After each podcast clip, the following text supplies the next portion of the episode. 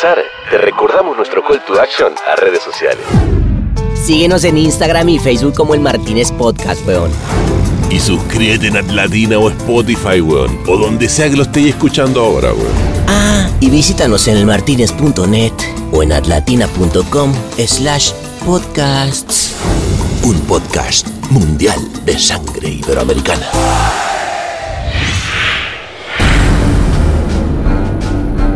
Este episodio del Martínez llega a ustedes gracias a la nueva película del universo Marvel. Las chicas X. No vienen de ningún planeta remoto, pero son diferentes a todos los mortales que las rodean. Ellas son las chicas X. La verdad no sé, güey. Es bastante X. Conviven entre nosotros sin pasar desapercibidas Ya, sí, sí, X, güey, X. y nunca huelen a sudor. ¿Sabes qué? X. Me voy. Su superpoder, que saben bien lo que quieren, pero sobre todo, saben muy bien lo que no quieren. ¿Todo bien, Sara? Te tardaste un chingo, ¿no? Sí, sí, güey. Me agarró un tipín ahí, o sea, haciéndose el galán y que para invitarme una copa, no sé. Pero era un güey bastante X. La exigencia es su ley porque siempre buscan un mundo mejor. ¿Y qué tal? ¿Te gusta este sitio? Ay, no sé, es como X. Que el mundo se prepare porque el planeta Tierra se va a quedar pequeño para las chicas X. Próximamente en tu plataforma de streaming favorita. Bueno, o me avisan y se las paso por correo. El Martínez. Pura sabrosura tropical con acento franchute.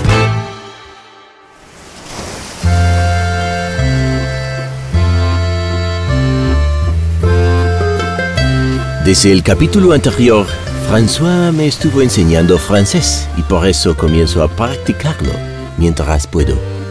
Sobre todo porque eh, lo que decimos con acento franchute suena siempre más sexy. Creatividad, talento, innovación. Allá nos tocó un brief para una fundación europea para que los turistas no compraran souvenirs hechos con la naturaleza. Ese fue el primer año, desafortunadamente no gané. Y mira que eso lo deja uno creo que un poquito como más motivado. Y al año siguiente, de hecho, fuimos a competir y ganamos plata. Quedamos de segundo, que creo que fue el primer John Lions. Del país.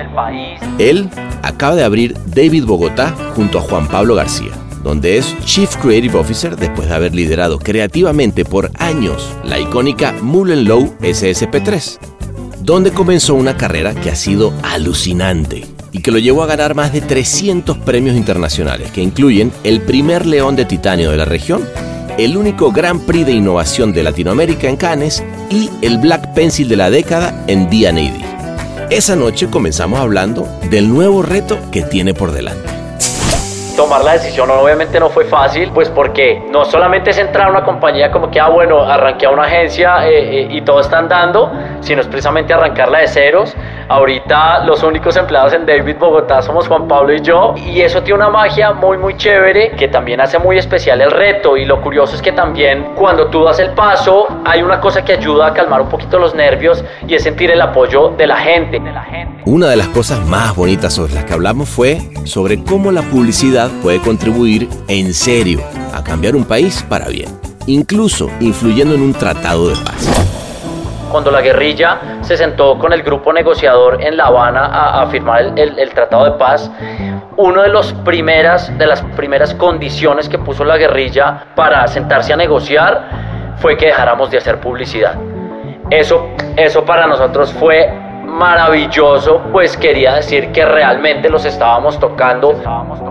También hablamos sobre cómo mantener la mística del grupo cuando tienes un equipo creativo enorme como el que él tenía, como de 100 personas, y cómo mantener la motivación, sobre todo en las nuevas generaciones. Cosa complicada. Y es la eliminación de la jerarquización. Antes estábamos acostumbrados con la pirámide así, donde uno tenía que super escalar, donde solo se hacía lo que decía la persona arriba y los demás de abajo hacían caso, y eso era antes, pero ahorita el mundo y toda la dinámica, sobre todo en esta profesión, es muchísimo más colaborativa. Todo el mundo se remanga la camisa y sobre todo las ideas pueden venir de cualquier lado. De cualquier lado. Y bueno, le subimos al volumen mientras comenzamos a platicar de sus pasiones musicales paralelas.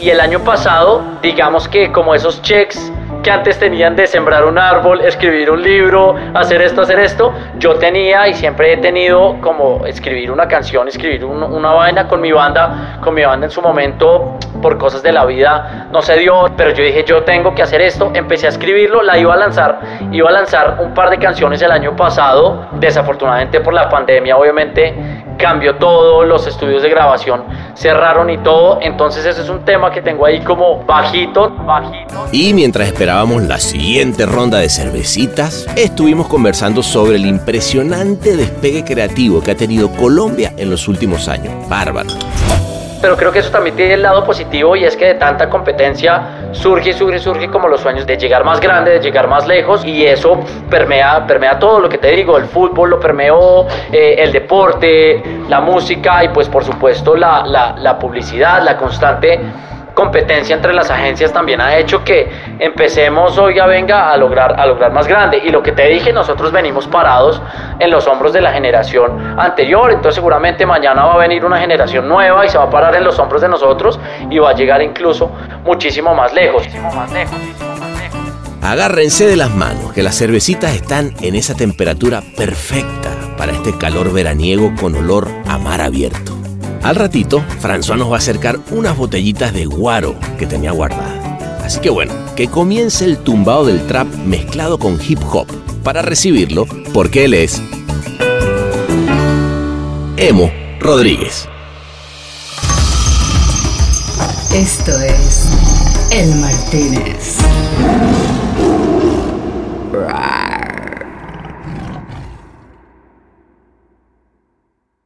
Voy a empezar con cervecita. Acá Perfecto. tengo mi cervecita. esa es la actitud, esa es la actitud. Entonces, fíjate, déjame que lo voy pidiendo acá en el, en el WhatsApp para que lo tenga listo François y nos vamos con la tecnología Podcast 10.000, ¿va? Super. Vámonos.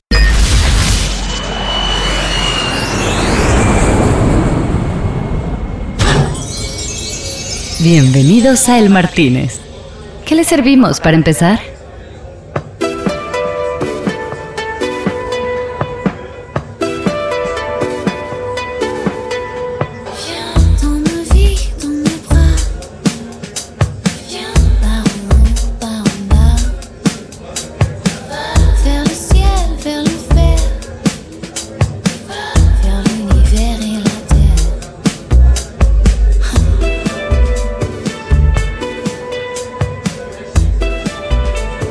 Listo. Aquí estamos. ¿ah? ¿Cuántas veces te habré visto acá, Emo? ¿Cuántas veces te habré visto celebrando, como loco? mira tu alrededor, este barecito, mira que. ¿Sabes qué está bueno? El, el, el verano, weón. La verdad que. El verano, el este verano de bueno. Costa Azul tiene su onda, ¿no? Sí, tiene su onda siempre. Además, ver caras conocidas, eh, Claro, el mira, mar mira. frío y todo. Pero Mira está por bueno. allá, ahí, ahí están esos, ya están, ya están borrachones esos de allá, ¿no? Sí, sí, sí, sí, sí. Ya están haciendo escándalo. Ya anda, ya anda. Eh, ¿cómo le Celebrando sus Grand Prix. ¿Cómo le gusta a mi gente ganar los- celebrar los Grand Prix? Oye, como los Grand Prix que, que ha celebrado. ¿Tú, cu- ¿Cuándo fue la primera, la- el primer año que viniste? ¿Qué fue? ¿Directamente cuando, cuando ganaron este, con, con el ejército? o? El, el- el primer año que fui eh, fue en el 2009, a raíz de que gané la competencia de Young Lions, de, tú sabes, la competencia para jóvenes Claro. de Young Lions. Ah, tú ganaste Colombia. Young Lions. Qué bien. Yo gané, do- do- Es- gané dos veces es Young Lions, gané pero en el fíjate do- que esa no la 2009 y tiene- 2010. Esa no la tiene, dos veces ganaste. Sí. Ah, no, tú eres un monstruo. Este, fíjate que es- esa no la tienes en tu, en tu currículum, digo, pones Grand Prix y tal, no sé qué, pero yo te voy a decir, eh, yo también gané Jóvenes Creativos y creo que es el premio que más recuerdo, o sea, porque es muy lindo llegar, ese Es estrés. Cu- cuéntame cómo, cómo fue bueno, eso. Pues mira, eh, nosotros eh, la primera vez que ganamos fue en el 2009 con mi dupla en ese momento que se llamaba Diego Plata, que por cosas de la vida ya no se dedica a publicidad. Ok. Y, y- y vinimos acá a competir en la categoría de print. Eh, o para mí, yo, el día que me dijeron que ganaba, fue el mismo día que me gradué de la universidad, entonces fue como Ah, mi regalo, bueno. de, ¿Qué- mi regalo de, de- de- de- grado. ¿Qué edad tenías ahí? Vinimos acá. Emo. Tenía, eso fue en el 2009, o sea, hace como 11 tres años. ponle. como tres años, más o menos. sí, entonces eh, vinimos acá a competir y, y ya, pues tú sabes, uno llega a Cannes. eh, me acuerdo que yo ya me conocía el barrio virtualmente porque antes de viajar era la primera vez que venía a Europa, entonces eh, en Google Street View me Ah. pateé dónde era el palet, de cómo tenía que caminar del hotel al otro lado. Ah, pero tú tenías esa ventaja, weón, porque yo fui, imagínate, yo fui en el 99, no tenía la más puta idea que era la Croisette, que era esto, ni este bar, ni un carajo. Yo salí así como, y claro, ya nada más estar ahí era un premio, pero tú tenías esa ventaja, weón, del Google, el Google Maps. Es verdad, es verdad. No sé que esté mejor, puede que eventualmente sea mejor eh, eh, como tú lo hayas vivido, pero digamos que yo llegué y lo más característico para mí de este lugar es, es el olor. No me preguntes por qué. Es verdad, Eh, eh, el olor, es uno verdad. llega y, y- y- y- huele a algo específico. Pero fíjate que no eres la primera persona que me lo dice, Emo. Siempre mm, la gente habla del olor en canes, qué raro, ¿no? Sí, sí, y es, y es una cosa que cuando uno aterriza y las veces que uno vuelve a ir, como que eh, se vuelve a encontrar con ese olor y eso me trae a una cantidad de recuerdos enormes. Obviamente eh, uno llega pues viajando desde Latinoamérica, uno llega eh, trasteadísimo y súper cansado por el viaje, pero pues recibimos el brief un día y tú sabes, son 24 horas para trabajar, mucho sueño, mucho estrés, mucha presión. Estrés, no, que estrés. Pero ¿Cuán- nada. ¿Cuántos países, ese año que tú competías, cuántos países habían? Ese año, si no estoy mal, habían 20 32 países. 32, que Sí, siempre es más o menos el 32 número, países. 32 países. Sí, igual. sí, sí, sí, sí. Ok. 32 países. ¿Y qué brief, qué y brief te tocó esa vez? Esa vez eh, allá nos tocó un brief para, mm, para una fundación, para una fundación europea, eh, como en contra, nos tocaba hacer un aviso, me acuerdo, en contra de, de para que un- los turistas no compraran eh, souvenirs hechos con la naturaleza. No sé, los, colmillos, los colmillos de, de marfil de, de- de los elefantes o las pieles de león, alguna vaina, porque eso pasa mucho en África y en Asia. Entonces era como en contra de ese tipo de, ese tipo de turismo. Ese fue el primer año, Espérate, pero, desafortunadamente. espérate, pero no- cuéntame. Ah, es- pero desafortunadamente no, no ganaste. No, gané, ese año Ah, no gané. ok, ok, ok. y qué, qué desilusión cuando vas y dices, puta, ma-". yo me acuerdo este, haber ido Sí. con... Bueno, siempre que con las duplas, ¿no? Del país y de repente dices, güey, a ver, estar acá ya es un premio y ya sabes todo eso, pero dices, sí, todo lo que tú quieras, yo lo que quería era ganar.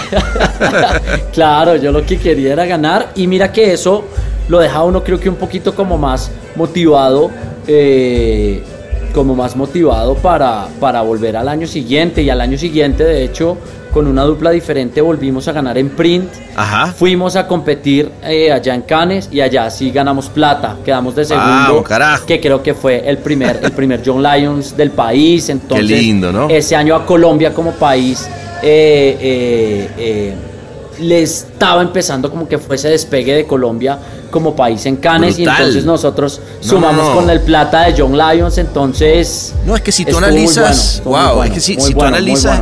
La última década para Colombia como país, como potencia creativa ha sido brutal, fue un destape espectacular, obviamente por gente como, como tú, como, como toda la gente de tu equipo, la agencia, con este digamos, ha sido, ha sido realmente impresionante y no solo, no solo ustedes, sino un montón de gente, ¿no? Que ha, que ha contribuido. ¿no?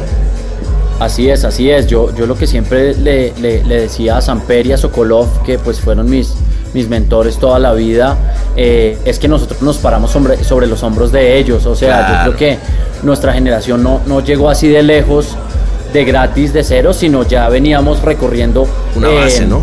un camino y una base que venían construyendo publicistas como Sokolov, como Juan Carlos Ortiz, que seguramente también Claro. lo conoces y Primer todas oro, personas. primer oro del- del- de la historia de Colombia en, en televisión, me acuerdo perfecto. En film. Así es, con el comercial de la caspa. Sí, sí, sí, en film, qué bárbaro, ¿no? Sí, no, sí, no, es que, digo, acá eh, cuando tuve el placer, porque fue un placerzote, este, conversar con Samper, fue como, este, ¿qué, o sea, qué es lo que está pasando? ¿Cómo, cómo, cómo fue ese pasado, no?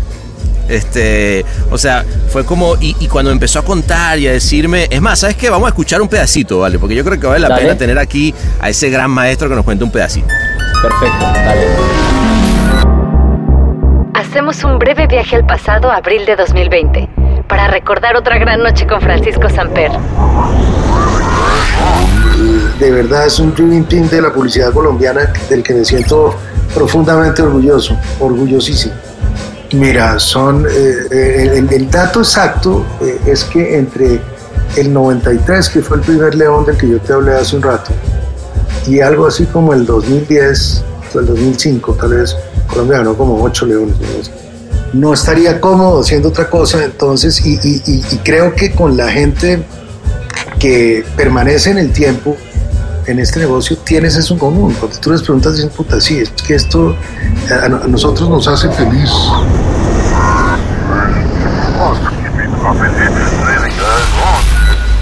¿Qué tal, ah? esa, máquina del tiempo? Pero la verdad es que eh, tú lo oyes a él y a mí se me ponía la piel china de ver cómo los primeros leones de Colombia, cómo lo lograron, cómo, cómo la, curraron con Humberto Polar, con no, este, él, yendo a, a, DM9 por primera vez y que no sabía ni quién era.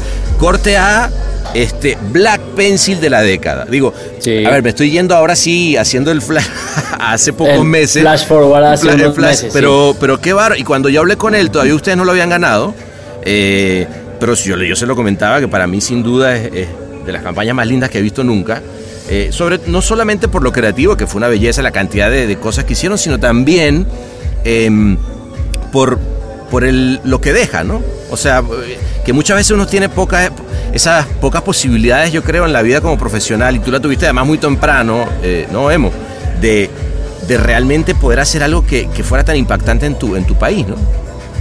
Así es, así es, y, y, gran parte de la razón por la que, o sea, a mí me preguntaron muchas veces ¿por qué no me moví de CSP3? Tú sabes que es muy común en la carrera de un, de un creativo que cada cuatro, tres, cuatro, cinco años salte de agencia en agencia y, gran parte de la, de la, razón por la que yo no me moví de SSP3 es porque, es porque la agencia nos dio, nos, dio, nos dio la posibilidad de trabajar en muchísimas campañas de, de, de, sostenibilidad, de bien público y, campañas sociales para construir país y para ayudar a la paz del país, que finalmente, pues tú sabes, se, se, firmó el tratado hace un par de años. Claro. También tuvimos la posibilidad de hacerlo y, y eso le da a uno un componente bien, bien diferente eh, al día a día del trabajo de uno porque, porque uno se da cuenta de que no solamente está vendiendo cerveza o vendiendo yogur o vendiendo pañales o, o, sino también está construyendo y haciendo país un poquito y, y, y Mullen Low y Mullen Low desde la fundación desde la Fundación eh, San Perso, Colofi Polar se pusieron eso como meta, que por, por cada campaña que tenían o por cada cliente que tenían iban a, apoyar una causa y apoyar, ah, apoyar ah, algo. Ah, no sabía que eso había sido parte de la fundación, qué lindo eh, punto de vista, ¿no? Así es, así es. Es, es. Está muy bueno y desde el principio lo tuvieron, entonces tuvimos la, la, la fortuna de trabajar muy cercano a varios gobiernos, a varios ministerios y todo y eso se nota y eso para uno es completamente gratificante. No, es brutal. Pues, no, es brutal, pues pero está haciendo país desde, desde la publicidad. Claro, desde la, desde la publicidad, porque fíjate, yo creo que si hay una diferencia, eh, Emo, a ver cómo ves, pero a mí me parece interesante cómo el gobierno eh, usa entonces la creatividad para un buen fin, en el caso de Colombia, ¿no? O sea, cómo lo ha utilizado. Porque eh, cuando uno habla de, campañas de bien público, la mayoría de, ellas, la mayoría incluso de las que participan en festivales, sabemos que muchas son, están hechas para el premio, ¿no? Y que, y que en realidad a la gente le vale un poco madre si realmente hizo una diferencia, si realmente el brief... Eh, es más, hay veces que hasta, que hasta se, se hacen cosas... Eh, que, no fueron ciertas, ¿no? Yo me acuerdo de, si te, acuerdas de este film que hubo en, en, la, de la India que hablaba de, cómo, de cómo llegaban a una, eh, a una mm, aldea remota y decían, ah, llegaron los publicistas porque ya viene Cannes, ¿no? Y cada año venía. Sí, me acuerdo, me acuerdo perfecto, me acuerdo pero perfecto. En, este, en este caso es un gobierno. O sea, cuando, cuando tú tienes al gobierno diciendo, ok, me pongo, me monto, y no solamente el Ministerio de Defensa, sino luego este otro ministerio, este otro, este otro, empiezan a utilizar la creatividad para, para realmente ayudar a solucionar problemas, ¿no?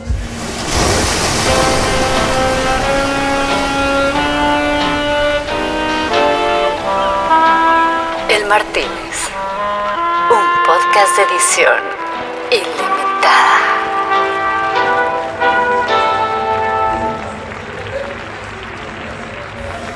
Así es, y mira que eh, ahorita que lo mencionas es, es, es, bastante curioso porque nosotros en algún punto recibimos muchas críticas por el trabajo que estábamos haciendo, ¿Ah, obviamente sí? dentro de la industria, dentro del medio, de que solamente hacíamos las campañas eh, para ganar premios, de que en verdad no estábamos, no sé, desmovilizando guerrilleros, que solo nos importaba una cosa. Ah, imagínate. Sin, em, sin embargo, te cuento, te cuento una anécdota, cuando la guerrilla se sentó con el grupo negociador en La Habana a, a firmar el, el- el Tratado de Paz, uno de los primeras de las primeras condiciones que puso la guerrilla para no para no para sentarse a negociar fue que dejáramos de hacer publicidad.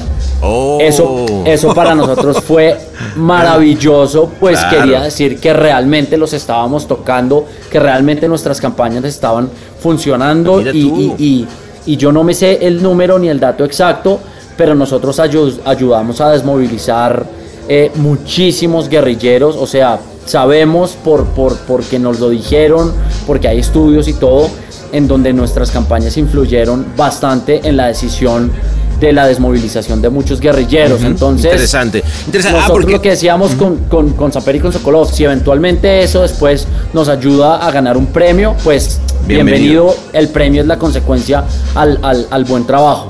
Sí, y mira y- que hay otra cosa que la gente no sabe tampoco y es que hay muchas campañas visibles, digamos, en temas de festivales, no sé, como Ríos de Luz o la campaña de Eres mi hijo, de Operación Navidad, que son como con las que ganábamos premios, pero nadie sabe que en el fondo y en la base, en el día a día, hicimos más de creo que 400 campañas grandes, medianas, pequeñas y todo. O sea, había un día a no- día de talacha fuerte para el, un para el Ministerio de la eh, Defensa. Exactamente, Claro. para ayudar a desmovilizar a los guerrilleros. Eso era como la, o sea, las campañas estas grandes eran como la cherry on top nada Claro, más claro. y no Era- bueno, como, como, como hay como pasa generalmente con las cuentas, con las grandes cuentas de creatividad. O sea, ves los grandes casos, ¿no? Ese que te, que te costó de pronto un montón llevarlo a cabo, etcétera, etcétera. Pero luego entonces tienes ese día a día que, que es inevitable y que sigue además haciendo mella, me- haciendo mella, ¿no? Está- Así que- es, bueno. así es. Y, y eso mismo pasó, yo creo, un poco, este, Emo con, con, con el otro caso que termina ganando, que termina ganando el, el Gran Prix, ¿no? O sea, que además también fue para el, para, en este caso, para otro de los ministerios. Igual, ese fue para, para el Ministerio de, de, de, de- de Tecnología, MINTIC se llama acá, que es Tecnologías de la Información y la Comunicación.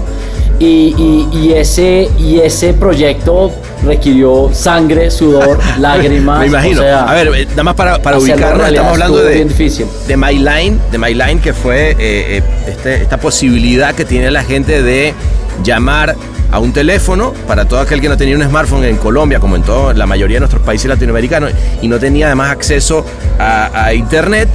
Y le decías al, al- al teléfono la pregunta y, y la inteligencia artificial te daba la respuesta en base a los Google, a los search de Google. Br- Brillante, ¿no? Esa, esa ganó es. el Grand Prix de, De- este, de Innovation en- en el Que 2018, No es cualquier así es. cosa. Sí, sí, sí, sí. ¿Y sí, cómo, fue- cómo llegan a esa, esa es brutal? ¿Cómo, o sea que me imagino que detrás hay horas, ¿no? hay meses de trabajo. eh, estuvo bueno porque esa idea es de una, era, una de las, fue una de las, de las que era la dupla más joven de la agencia en su momento, o sea, eran Ah, unos mira. creativos bastante junior y, y- y- y- y estuvo bueno porque pues ellos nosotros salimos de una reunión con Francisco Samper, donde el presidente Juan Manuel Saltos, y él ya iba a terminar su mandato y parte de lo que quería era como hacer un, un wrap up, era como quería como mostrar todos sus logros que tenía tanto en manera de, de- eh, en, términos de, economía, en términos de comunicación, en términos de penetración de internet, de fauna, de flora, de violencia, o sea, como que en términos generales eh, él quería como, como como recopilar todo y contar un poquito, esto fue lo que se hizo bajo, bajo mi gobierno, y- y- y había un capítulo puntual que era el tema de la penetración de Internet, y, y- digamos que el Internet llegó creo que al 99.9% de los municipios en Colombia, cosa que era un gran avance, sobre todo desde el Ministerio Claro, TIC claro. en ese momento. Sin embargo, y luego cuando empezamos a mirar con lupa, nos dimos cuenta de que el hecho de que hubiera internet en tal municipio específico no necesariamente quería decir que la gente tenía acceso a él. ¿Por qué? Porque la gente puede que en mi pueblo haya, en mi municipio haya un punto de internet, sin embargo puede que yo no tenga la tecnología, puede que no tenga un computador, puede que no tenga un smartphone, una tablet para acceder a él. La brecha tecnológica, ¿no? Te, te, te, mata. La brecha tecnológica. Entonces, eh, el, equipo, el equipo creativo se fue como con este pensamiento y dijeron, ok, ¿por qué no hacemos a uno de los buscadores más populares del mundo, pues obviamente el más popular del mundo, ¿por qué no lo llevamos a una cosa que sí tiene todo el mundo, que es su celular, las flechitas, como los llamamos acá, que son los celulares. Ah, no sabe que sí le decían. Sí, acá le decimos las flechitas. Eh, y, ya luego vinieron meses de, trabajamos con un estudio en Silicon Valley eh, para hacer todo el desarrollo de tecnologías, trabajamos con Google Colombia acá eh, y ese fue un proyecto que tuvo vida dos años aproximadamente, luego el gobierno cambió y desafortunadamente por más intentos que intentamos hacer con, con, con, Francisco y con, y, con, y con José Miguel Sokolov, eh, em, con el ministerio nuevo, la presidencia cambió, los ministerios cambiaron y tú sabes que proyecto nuevo, gobierno nuevo Cambia el cliente, cambia, el cliente, cambia, todo. Sí, ya no me gusta, ya no me gusta. Entonces decidieron mover la inversión a otro lado y desafortunadamente el proyecto murió como a los dos, a los dos años. Qué lástima. Tuvo vida y sí, sí, sí, porque, porque con el estudio de, de que lo hicimos teníamos unas proyecciones y unos números bien, bien, bien interesantes en términos de expandir la cosa, porque lo hicimos en municipios como muy específicos y esto ya bueno, pero, queríamos como expandirlo y... Está bien, pero qué lástima, pero qué bien por las buenas ideas, güey. Salud, joder. Salud, salud. Oye, eh, qué, qué lindo pensar además con lo que me decías de, de esta de, los, de los chavos, ¿no? De los, de, los, chavos, mano. Eso me hace sentir viejo cuando hablo así, pero ni pedo, hay que sudar. no, pero, pero decir, puta, tenía la, dupla más joven y no sé si a ti te pasa, eh, pero yo creo que a veces hoy en día motivar a las nuevas generaciones a pensar en publicidad, como que es algo que ya no les atrae tanto. Yo no sé, usted, ustedes cómo lo hicieron, porque además creo que entiendo que, tienen un grupo, por lo que yo te oigo y veo, eh, digamos, lo que te conozco, como muy motivado, muy, gente que ha, que ha crecido también con ustedes. El mismo tú mismo, de alguna manera creces dentro y no te vas, ¿no? O sea, yo que, además me recuerda mucha de la gente que de pronto estuvo conmigo muchos muchos años en la agencia y digo, bueno, ¿cómo haces para, para mantener un poco esa, esa mística? Un poco, me imagino que tiene que ver con todo lo que obviamente me habló en su momento este, Samper, pero, pero me gustaría oír esa parte de mística. ¿Qué te llevas ahorita en esto nuevo que vas a hacer? Yo creo, yo creo que hay una cosa fundamental y es que nosotros trabajamos con, con personas y no con creativos y eso, y eso es fundamental en términos de no solamente preocuparse por el buen trabajo, sino preocuparse porque haya buena onda, porque haya respeto, porque la gente esté tranquila, porque la gente esté feliz.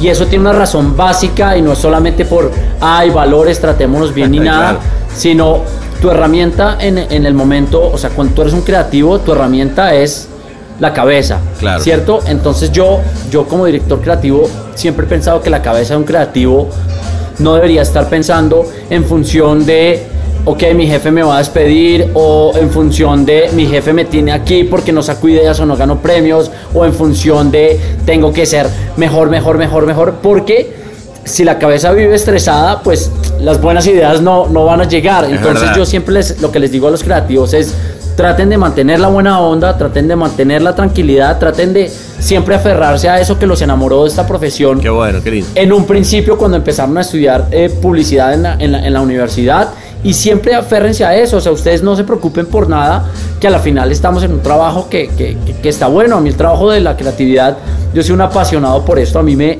encanta y, y me hace vibrar por eso. Y, y, y, cuando la cabeza está ahí, pues creo que si hay un, sentido de comunidad, un sentido de familia, de camaradería, que creo que no lo tienen muchas otras profesiones. Entonces yo creo que de eso ya vienen las buenas ideas. O sea, para mí el, buen trabajo, las buenas ideas y los resultados vienen como consecuencia de esto, de esto primero. De acuerdo, de acuerdo. A mí, fíjate que a mí me gusta, eso que estás diciendo que, que me encanta es la magia, güey. O sea, sí hay, un hay una magia que ocurre en los equipos que, efectivamente creo que tienes toda la razón. No pasa por eh, el, gran, la, el gran rockstar creativo que viene y tira la, la... No, pasa por el equipo pasándosela bien, teniendo un buen momento, queriendo venir a la agencia a trabajar motivado, ¿no? Y, y ahí yo creo que es cuando empieza a salir, que porque obviamente estás de acuerdo, eh, que cuando aparece una de estas ideas, o, o, de estas de las que sea, una, una idea grande, sabemos que hay una cantidad de vamos a pasar por tantos pedos para que se, logre, aprobaciones, que quede bien producida, que más te vale estar motivado desde el lugar de la tranquilidad, de la felicidad, porque si no, no, no vale la pena, güey, ¿no? Un bar inclausurable. El Martínez. Este es un negocio en el que vivimos con la frustración todo el tiempo, donde nos están diciendo los jefes que no, nos están diciendo los clientes que no, nos están diciendo, no sé, en un festival que no, su idea no, no, no, no es tan buena y todo y, y, yo creo que ya suficientes problemas tenemos ejecutando las ideas como para ganarnos otro problema y que, y que no sea eso. Y sumado a eso, y ahorita que me preguntabas como qué me llevo de ahí como experiencia para el nuevo reto que estamos, que estamos emprendiendo junto, junto a Juan Pablo y es, y es como la, la, la, y tiene mucho que ver con las generaciones nuevas y es la eliminación de la jerarquización, ¿sabes? O sea, antes estábamos acostumbrados eh, eh, eh, y nosotros en nuestra generación pues nos criaron con la pirámide así, ¿sabes? Entonces donde uno tenía que super escalar, donde solo se hacía lo que decía la persona arriba y los demás de abajo hacían caso y eso era antes, pero ahorita el mundo y toda la dinámica, sobre todo en esta profesión, es muchísimo más colaborativa. Entonces, parte de lo que estamos haciendo ahorita y cómo funciona eh, David, que fue un poquito lo que nos, nos atrajo de este modelo, es que no hay tantas líneas de soy el chief no sé qué, soy el director, luego el subdirector, luego el ta, ta, ta, los layers y layers y layers. Cuando no hay layers, todo el mundo se remanga la camisa y sobre todo las ideas pueden venir de cualquier lado. Ahorita que te conté el equipo junior, que, que, el Gran Prix innovación que tuvo la agencia en su momento, que además se llevó como creo que seis leones más en Cannes en ese año, era de la dupla más, más, más junior. Y eso antes no se hacía porque la dupla junior no, no, no, no tenía voz ni voto porque se hacía lo que decía el director creativo. Y yo creo que ahorita todos tenemos voz, la solución puede estar en cualquier persona, puede venir de cualquiera y yo como director creativo, yo estoy súper ok con eso. O sea, a mí los creativos que han trabajado conmigo me conocen y saben que yo puedo que vote dos puntas y puede que otro creativo vote dos puntas, puede que otro vote en otro. Y si nos gusta más la de este creativo, que puede ser el más junior de la sala, vamos con esa y vamos. Y, y no hay problema con eso, no es porque yo soy el director creativo, yo soy el jefe, tenemos que hacer lo que a mí. O sea, creo que eso también motiva mucho a los equipos, a los equipos porque pues todo el mundo se da cuenta de que todo el mundo hace parte de la idea puede venir de cualquier lado, a nadie le da miedo tampoco hablar y expresarse y creo que eso genera una, ah, dinámica súper chévere. O sea, yo alguna vez le escuché, no me acuerdo dónde escuché esta frase, creo que fue en una de las conferencias en Cannes y es que los creativos están en un grupo donde les dejen hacer sus ideas. Y, O sea, los creativos están en una agencia donde vean su trabajo, o sea, no hay nada más satisfactorio para un creativo que ver sus ideas al aire y ellos y, hay que fomentar eso de alguna manera. No, está bueno y, es un lindo reto, ¿no? Yo creo que el, que tiene entre manos me parece está súper bueno porque, primero porque es una, es una nueva marca en el mercado, ¿no? Que se está lanzando. Siempre está bueno como que lanzar algo, creo que, y, no cualquier marca, ¿no? O sea, David creo que, tiene todo la, el pedigrí, ¿no? Como para, para decir, para ser muy sexy, ¿no? Yo imagino que cuando te, salió la, posibilidad y los, buscaron, este, me imagino que eh, a ti y a Juan Pablo García, ¿no? Que, a, tu dupla, que por lo que entiendo es como tu dupla de, negocio natural. Es este, dupla negocio, así es, así es. Este, me imagino que debe haber sido también un no-brainer en cuanto a que la marca, como, como te digo, está clara hacia dónde va y muy definida en la creatividad, ¿no? Así es, así es. Miren, nosotros... Eh, lo que te contaba ahorita al principio, eh, yo creo que la, la, cuarentena nos hizo, nos hizo pensar mucho y a mí me hizo, me hizo replantearme como bastantes cosas de, de, la, de la, vaina y, y, y, parte de lo que nos gustó del modelo de David es que convive mucho con los principios que nosotros teníamos como, como pues que yo personalmente tengo como creativo en mi carrera y es uno, la creatividad por encima de todo, o sea, como sin tanto bullshit y sin tanta cosa que, que, se le adorna ahorita a, a, a, a, este negocio en donde las agencias eventualmente perdieron un poquito el, el, el, el, foco, cosa que es muy, muy respetable. Yo no critico eso, o sea, yo creo que todo el mundo, cada uno con su, con su, con su tema. Sin embargo, David tienen un foco puntual en, en, en, la creatividad, tienen un foco puntual en el, en el, en el craft y tienen un foco puntual en el 200% hands-on, que es un poquito lo que estamos hablando ahorita de remover todos los layers y todos nos remangamos la camisa y le damos. Y ese es mucho el espíritu con el que trabajo yo y pues con el que trabajo junto con, con, con Juan Pablo, en donde nos gusta es remangar la camisa y, veamos y sacamos, y sacamos las ideas donde realmente le importen a los clientes y al, y al negocio. Entonces, eh, cuando tú tienes esos valores definidos y ves otro lugar donde lo tienen también igual de definidos y podemos hacer así, es súper es, chévere. Y, eventualmente pensábamos que, que, a lo mejor entrando nos encontrábamos con algo diferente y por el contrario creo que cada día reafirmamos que, que tomamos la decisión correcta. qué bueno, qué bueno. igual, igual, a ver, creo que no, me imagino que no deja de tener un este, un nerviosillo, ¿no? O sea, yo, yo, o sea, yo, me imagino, me pongo en tu lugar y digo, a ver, eh, la, la, única agencia en la que has estado, porque entraste de trainee junto con Juan Pablo, eh, y de pronto decir, bueno, y ahora cambio, pero cambio de alguna manera a un emprendimiento, ¿no? Porque están, están ustedes encabezando, pero ¿cómo, se siente eso, esas hormiguitas en los pies? Uy, pues mira que eh, tomar la decisión obviamente no fue fácil, eh, fue, fue, fue, bien difícil, eh, pues porque no solamente es entrar a una compañía como que, ah, bueno, arranqué a una agencia y todo está andando, sino es precisamente arrancarla de ceros. Ahorita los únicos empleados en David Bogotá somos Juan Pablo y yo. Disfruta este momento, que es hermoso. Curioso. Están ustedes dos ahí somos los en un Zoom. Sí, Zoom eterno, Zoom eterno, diseñando, escribiendo, mandando correos de productores, de, de redactores, de todo.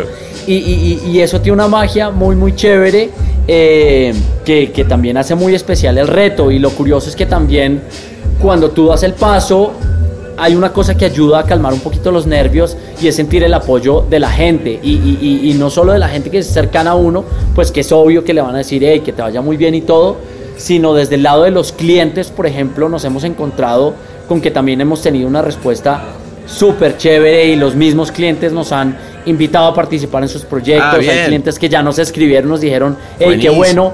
Empecé a hablar con gente de la universidad con la que no hablaba hace mucho rato, que están trabajando en temas de mercadeo, y me dijeron, oiga, ¿cómo así que montó agencia?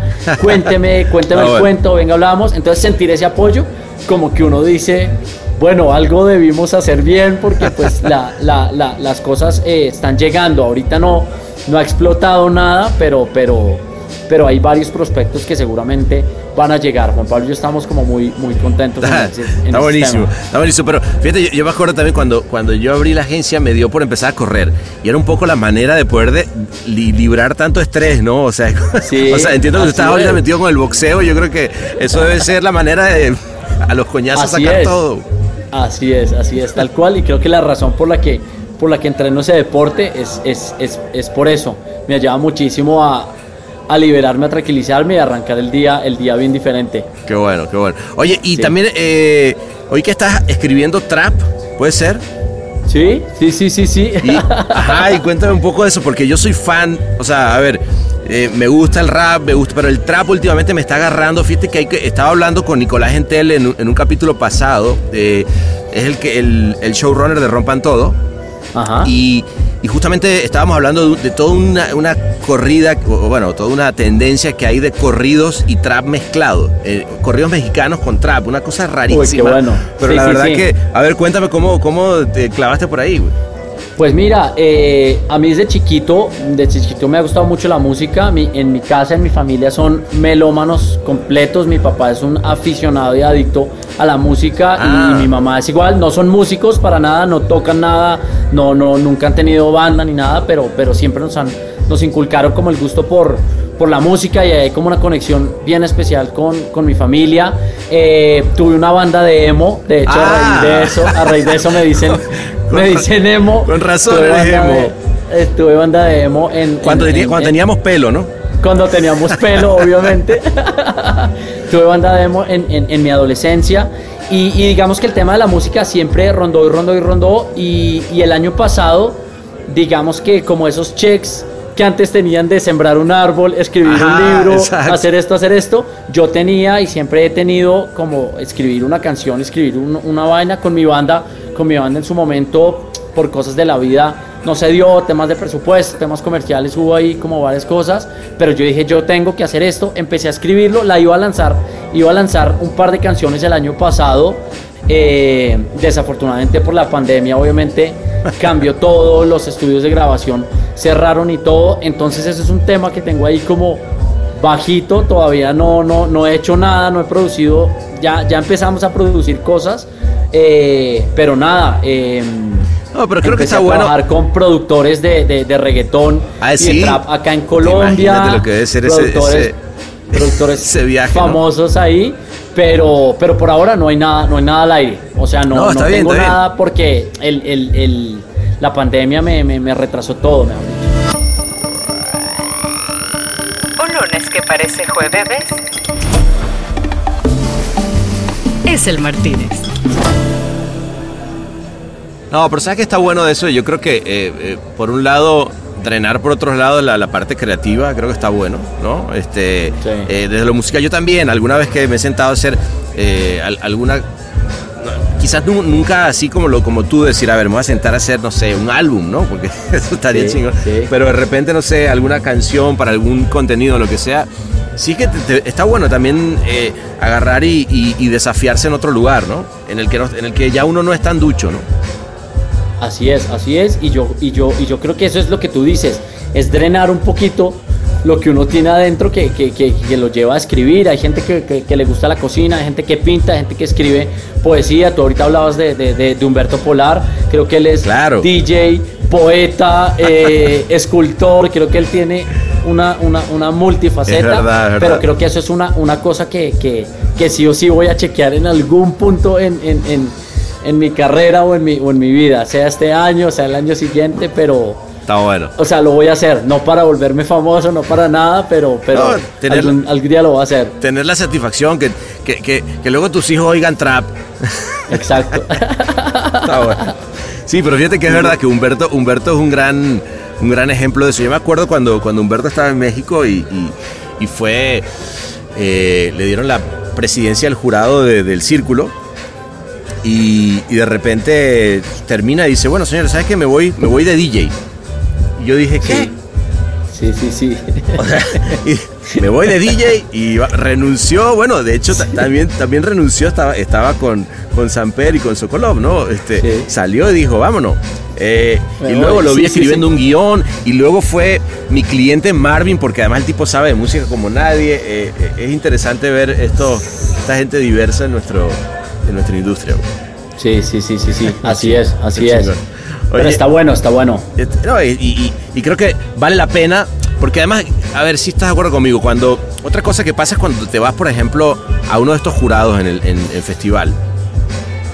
Cuando te sientas, tienes la posibilidad de sentarte con gente de otros países que hace lo mismo que tú, que obviamente te, te- te conecta desde un lugar con que es la misma pasión.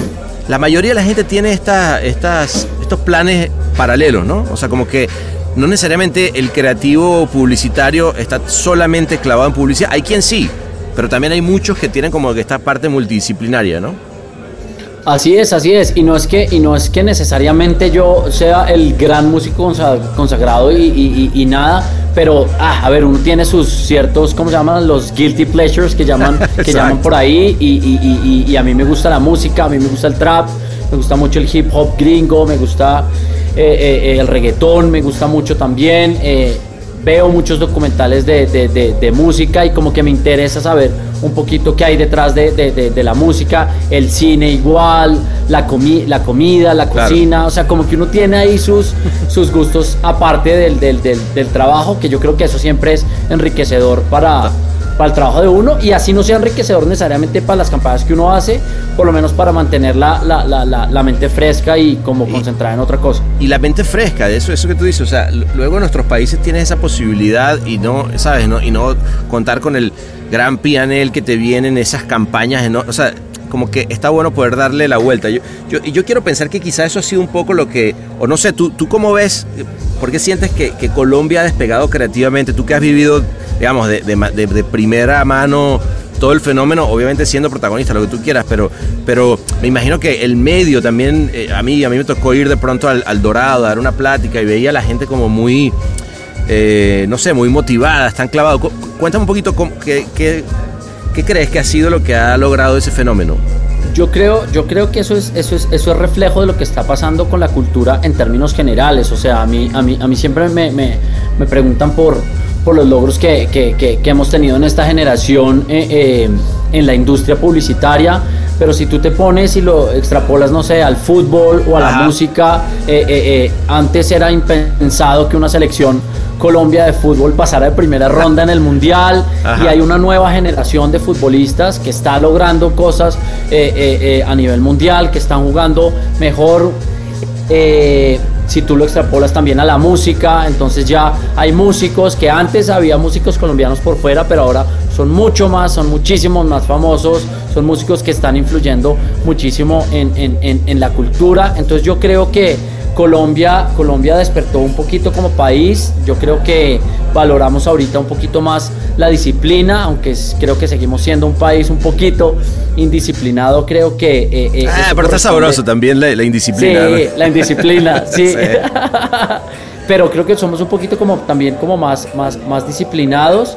Y yo creo que Colombia tiene una cosa negativa en un punto y es que es demasiado competitivo. O sea, todo el mundo siempre es competencia, competencia, competencia con los otros, con los otros, con los otros. Que eso tiene su lado negativo, por supuesto. eh, eh, eh, que no vamos a hablar de eso, pero tiene lados negativos. No, cómo no, hablemos eso- de eso y de lo que sea. Bien, pero entonces, pero creo que eso también tiene el lado positivo y es que de tanta competencia surge y surge surge como los sueños de, de- de- llegar más grande, de llegar más lejos y, y eso permea, permea todo lo que te digo, el fútbol lo permeó, eh, el deporte, la música y pues por supuesto la- la publicidad, la constante competencia entre las agencias también ha hecho que empecemos, oiga, venga, a lograr, a lograr más grande. Y lo que te dije, nosotros venimos parados en los hombros de la generación anterior, entonces seguramente mañana va a venir una generación nueva y se va a parar en los hombros de nosotros y va a llegar incluso muchísimo más lejos. Y tiene otra cosa que ver, que yo creo que los colombianos ya nos quitamos el miedo, ¿sabes? Antes yo creo que veíamos como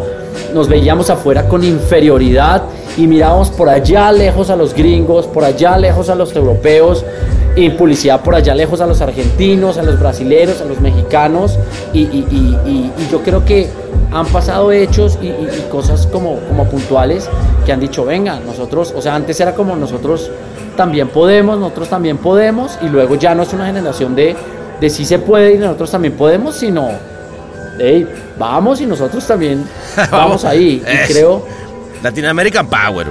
sí, power, exacto, exacto. O sea, ¿Por qué no, no? mira que no, no es casualidad de, de- y es que eso no solo ha pasado en Colombia, ha pasado en, en- en- en- Latinoamérica. Yo creo que eh, no es casualidad que las mejores agencias del mundo, ponte a mirar las grandes ideas, si tú miras la ficha técnica, siempre hay un latino, siempre, siempre, siempre. O sea, no, no, no, es muy raro que no, que no, que no haya un, un latino, un, un brasilero, un mexicano, un colombiano, un peruano, un argentino, un chileno. O sea, eh, siempre es así, en las mejores agencias ahorita el trabajo está haciendo y eso yo creo que responde también a que nos acostumbramos a trabajar con muy pocos recursos, ¿sabes? O sea, nos, entonces, y eso detona algo en la creatividad de uno. Nosotros trabajamos con muy poquitos recursos. Es verdad. Entonces, entonces pues nos toca trabajar con lo que, con lo que hay. Y eso hoy por hoy, como que cada vez la situación es más difícil en el mundo entero.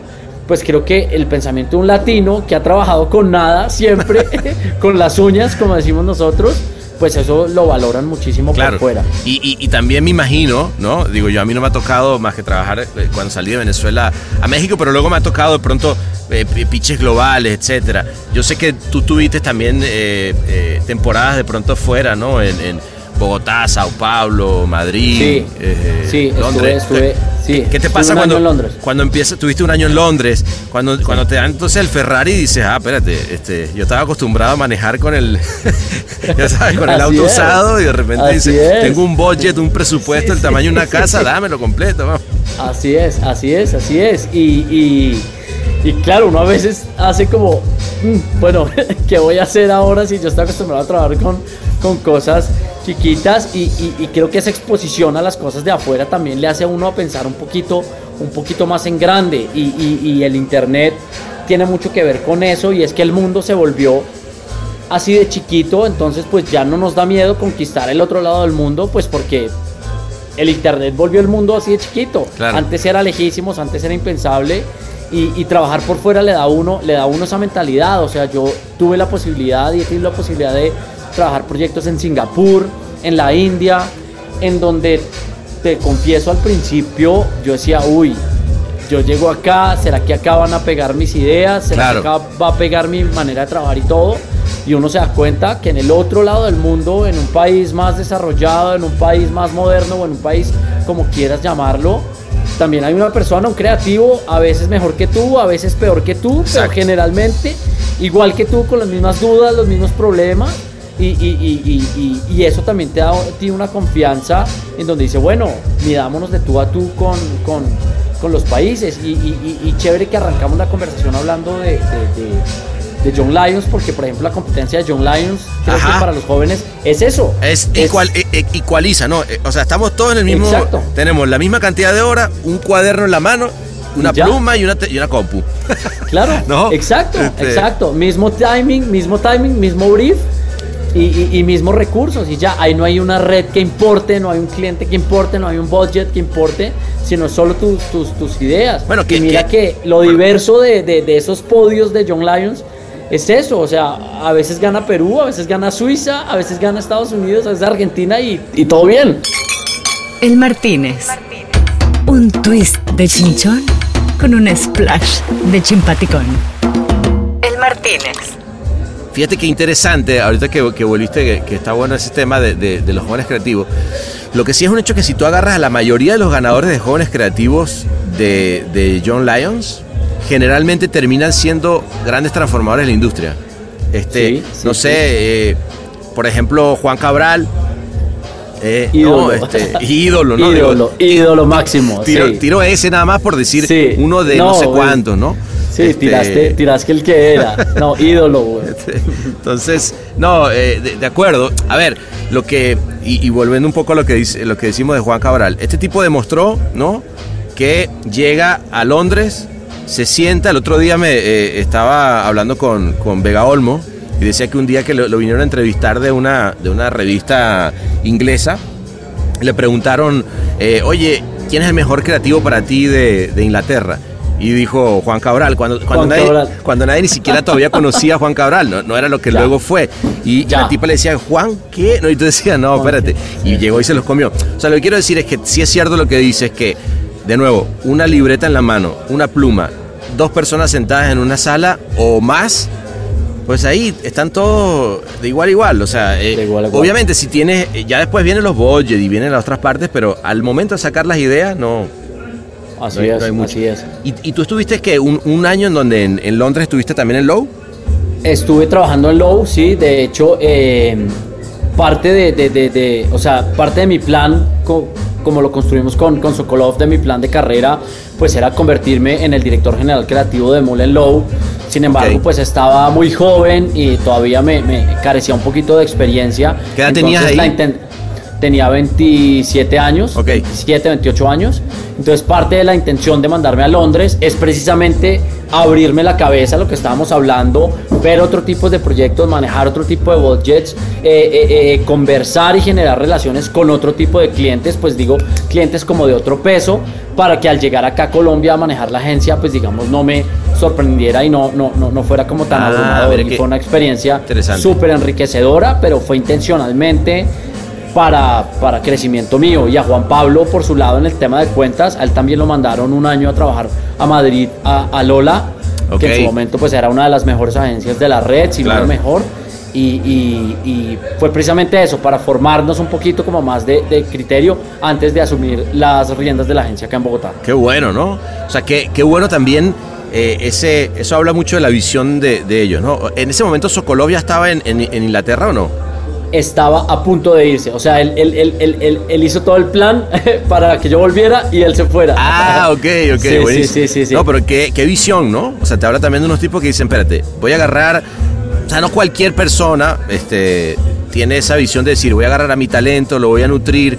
Es más, son de esas historias de, de, eh, pareciera como de fantasía, ¿no? Porque en, el papel, si tú te vas de repente a los, a los departamentos de recursos humanos o muchas de, de las grandes compañías, siempre te dicen, ¿no? Nuestro talento, vamos a cultivar a, cultivar a nuestras estrellas y el talento. Mentira, al final del día no le dan aumento de sueldo, se lo termina llevando para no sé dónde y se va todo al carajo, ¿no? Este, pero acá habla, de, habla bien de, desde otro lugar, ¿no? Oye, cuéntame cómo fue esa despedida después de tantos años. No, muy estuvo muy difícil, muy difícil. Primero tomar la decisión fue, fue, fue, fue bien difícil. Eh, cuando empezamos a ver que se estaban abriendo las, nosotros empezamos como a, a, a, contemplar esto en agosto, septiembre más o menos, y, y, y, empezamos a explorar la posibilidad y empezamos conversaciones, no solo con David, sino, o sea, pasó mi carrera completa en diferentes modelos, había propuestas por fuera de, Colombia, había propuestas acá adentro, había propuestas en, otros países y, todas como muy diferentes. Una era abrir una agencia, la otra era un cargo regional, la otra era un cargo para manejar una cuenta global, o sea, como que cada una era como, como bien, bien diferente, entonces eso era casi que una decisión, decisión de vida cuando tuvimos ese primero, o sea, cuando vimos, cuando empezamos a golpear puertas y vimos que se estaban abriendo, conversamos una primera conversación, tuvimos una primera conversación con Samper, donde le dijimos, venga Samper, estamos pensando esto, esto, esto, esto y esto. Eh, digamos que ahí el tema quedó ahí, murió ahí. Luego en noviembre ya conversamos con Samper, que fue el primero que estaba, porque Sokolov pues sigue en Londres. Sí. Y le dijimos, Samper, ya tomamos la decisión y nos vamos. Y eso, pues ahorita que me preguntas por, por, por, por, la despedida, fue como un divorcio, o sea, pasamos por llanto, risa, rabia, un momento en que nos agarramos también, eh, nostalgia, uno empieza a hablar y todo. Y, y, y, todo fue como en charlas desayunando o cenando, tomando unos tragos, todo fue como muy, muy, muy informal. Y mi última, mi última, última, última fue una cena que tuve con, con con, con Sokolov y con Samper. Tuve la fortuna de que Sokolov vino en diciembre, vino en uh. diciembre a Bogotá. Estuvo buenísimo porque solo comimos los tres, estuvimos los tres comiendo, cenando, tomándonos unos tragos y ya como que habíamos pasado la página, ya dijimos, bueno, ok. Eh, me hablaron muy bien ellos a mí, yo les hablé muy bien y les expresé obviamente la gratitud que les tenía, pues lo que tú dices, San Pérez Socoló fueron cruciales en, en, mi carrera porque creyeron en mí desde el, desde el minuto uno, ellos también pues me, me, me, agradecieron en su punto. Y Socoló me dijo una cosa al final y me dijo, Emo, lo más, lo más bonito que me parece... Eh, Sokolov, que es cero sentimental, cero eh, eh, tierno, me dijo, mire, lo más bonito que me parece es que usted deje la agencia en un momento en donde está bien, ¿sí me entiende? Que donde está en uno de sus mejores momentos y no precisamente cuando hay crisis, cuando se están yendo todos los clientes y todo, como esa gente que huye cuando hay problemas. Exacto, eso es lo que más bonito y eso habla muy bien de usted. Nos dimos un abrazo los tres, nos tomamos la selfie, la posteamos a Instagram y hasta ahí, hasta ahí estuvo. Salud por ese momento. Salud, salud, por, esa, por esa foto, que al final del día es la que queda, ¿sabes? Así es, así es, es la que queda. Y, yo sigo en contacto con Samper, sigo en contacto con Sokolov. Ayer me llamó y estuvimos conversando como 20 minutos. O sea, yo tengo una muy buena relación con ellos. Qué bueno, qué bueno, la verdad. Bueno, nada, yo, yo te felicito no solamente por, por todo lo que, lo que hayas logrado, sino por, la, por tener las pelotas de decir, bueno, vamos, vamos próximo y para adelante y que, y que va a ser sin duda. Este, yo, siempre tengo una frase que es que para mí es cuando hay, cuando hay talento no hay duda, ¿sabes? Sí, sí, sí, sí, sí, sí, sí, cuando hay talento no hay duda. Y, claro, y, de verdad que sí creo que te vas a recordar de estos primeros días de, de estar con, con la laptop frente a la, y en tu casa, además, porque además eh, lo, lo, agarran en un momento, digo, yo no sé si, si cuando empezaron las conversaciones ya estaba el tema de la, de la pandemia, pero también te agarra un momento eh, extraño pero interesante también del mundo. Estaba, estaba, estaba y, digamos que ahorita para arrancar, pues eh, digamos que ha estado todo bien porque todavía nos mantenemos eh, pequeños, por decirlo así. Entonces Juan Pablo viene a mi casa, yo voy a la casa de él, vamos a un café, vamos a un WeWork o, o, o como que tratamos de buscar ahí espacios para, para trabajar lo que sí queremos eventualmente en el mediano plazo, no pronto, pero sí en el mediano plazo, es tener un lugar físico, no necesariamente por la necesidad de todos estar ahí, sino como estamos eh, eh, arrancando una compañía, yo creo que es bien importante imprimir una cultura, ¿sabes? Y, y, que la gente que empecemos a contratar, como estamos arrancando, se conozca y como construir unas basecitas un poco más sólidas en términos de relaciones, de relaciones con las personas. Eso es como lo que tenemos en la cabeza, pero yo creo que es mediano o largo plazo. Pero por ahora, desde casa, ahorita te estoy hablando desde la sala de mi casa. No, no, no, ahorita me está hablando del Martínez, por eso yo te voy a ah, decir que, no, tomemos otro trago para, para decir salud, hermano, la verdad. Dale, salud. Enhorabuena, que les vaya increíble. Y yo lo que te propongo es que te tengo preparada una sorpresa. Acá en el VIP está Sokolov, Samper y también viene, viene Juan Pablo. Así que este, vamos a seguirla, ¿te parece? Buenísimo, buenísimo. Amigazo. Parece, de verdad. saludarlos. Eso, vámonos, vámonos. Eh, bueno, la edición de François. La edición.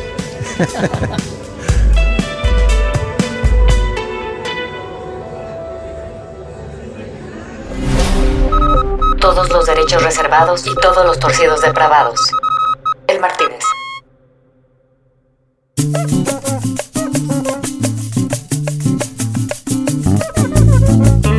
Bueno, pues nada, el guaro se dejó resbalar cuando seguimos toda la noche celebrando al ritmo de la sabrosura.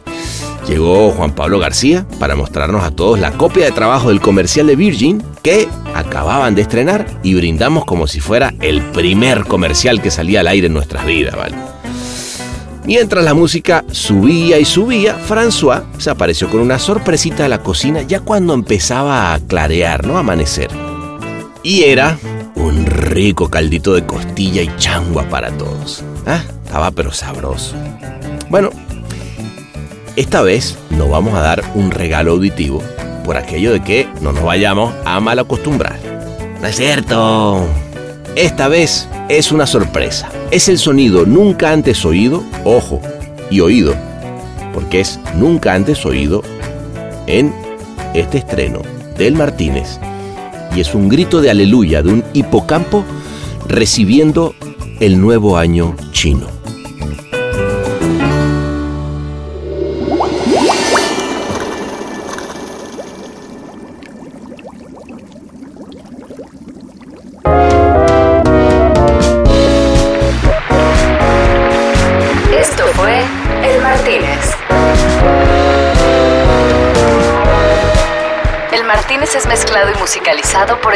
Yakuza del sonido Ahmed Cosío en Ciudad de México. Locución de la matadora Marley Figueroa. Locución del misterioso Diego Dimentes de Los Ángeles. Creatividad del matador Juancho Delgado desde Gran Canaria. Idea original de Sebastián Arrechedera. Una producción colaborativa de Rainbow Lobster. En el Martínez nos reservamos el derecho y el revés.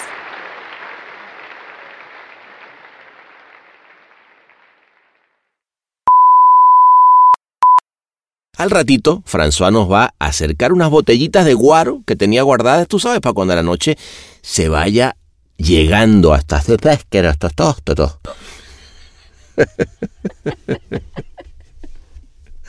ay, ay, ay. Nomás no la hago, mija bien, eso no está bien. ¿Qué? Que no está bien que diga eso, por favor. que diga que. La palabra eso que diga. Ay, Marlene Figueroa.